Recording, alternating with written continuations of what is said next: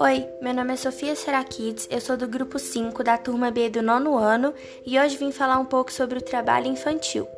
Trabalho infantil é toda forma de trabalho realizado por crianças e adolescentes abaixo da idade mínima permitida, de acordo com a legislação de cada país.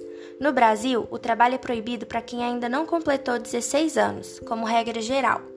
O trabalho infantil constitui-se como um mecanismo de sobrevivência às desigualdades sociais, ora como alternativa para garantir renda familiar, ora para alcançar condições de consumo de itens que se estabelecem como elementos de inclusão social em determinados grupos, como roupas de marca, celulares e outros.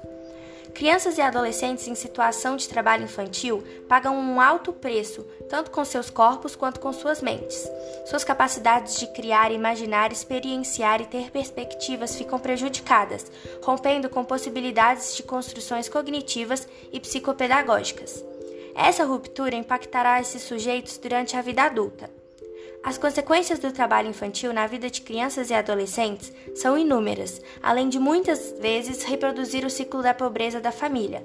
O trabalho infantil prejudica a aprendizagem da criança quando a tira da escola e a torna vulnerável em diversos aspectos, incluindo a saúde, exposição à violência, assédio sexual, esforços físicos intensos, acidentes com máquinas e animais no meio rural, entre outros. É isso, espero que vocês tenham gostado. Obrigada pela atenção. thank you